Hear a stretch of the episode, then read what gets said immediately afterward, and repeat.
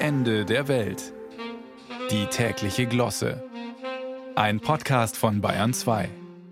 Was liegt in Deutschland am weitesten voneinander entfernt? Flensburg und Freilassing, Rügen und Lörrach? Falsch, es sind Anspruch und Wirklichkeit.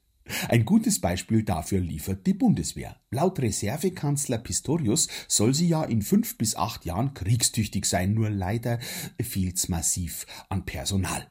Im Extremfall könnte es sogar passieren, dass der nächste Krieg wegen Personalmangel ausfällt. Nicht auszudenken. Dann hätten sich am Ende die Pazifisten durchgesetzt, die schon in den 80er Jahren skandiert haben. Stell dir vor, es ist Krieg und keiner geht hin. Dabei ist der öffentliche Raum aktuell voller Bundeswehrwerbung. Sogar Pizzakartons gibt es neuerdings in Tarnfarben und mit Aufschriften wie Lieferdienst fürs Gebirge. Es soll sogar schon Sammel- und Tauschbörsen geben, aber nur wenig neue Bewerbungen für die Armee. Und das, obwohl man bei der Bundeswehr offensichtlich zu jeder Geschmacklosigkeit bereit ist.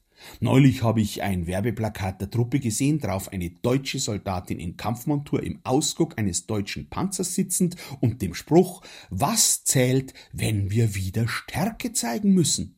Das ist ein geradezu historisches Signal an den Feind, egal wo er sitzt. Wir kommen und unsere Panzer, die haben wir dabei. Notfalls alle beide.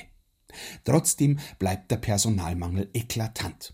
Kein Wunder, dass unsere oberste Militärstrategin da nicht schweigen kann. Die Vorsitzende des Verteidigungsausschusses im Deutschen Bundestag, Marie-Agnes Strack, Rheinmetall, äh, Zimmermann. Kein Name, eine Kurzgeschichte. Die hat diese Woche gesagt, wir müssen bei der Rekrutierung europäischer denken. Da hat sie absolut recht.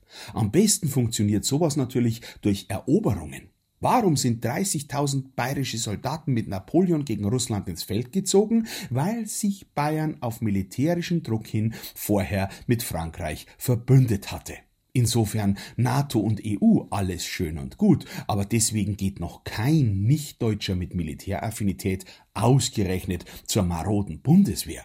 Das meint ja auch Boris Pistorius mit der Vokabel kriegstüchtig.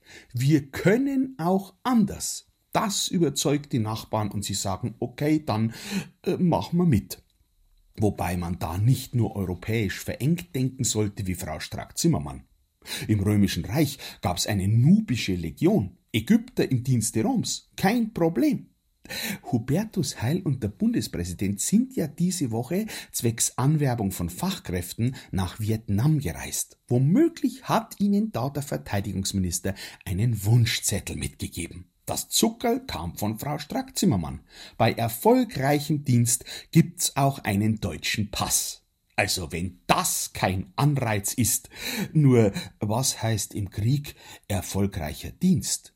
Eben alles eine Frage der Perspektive.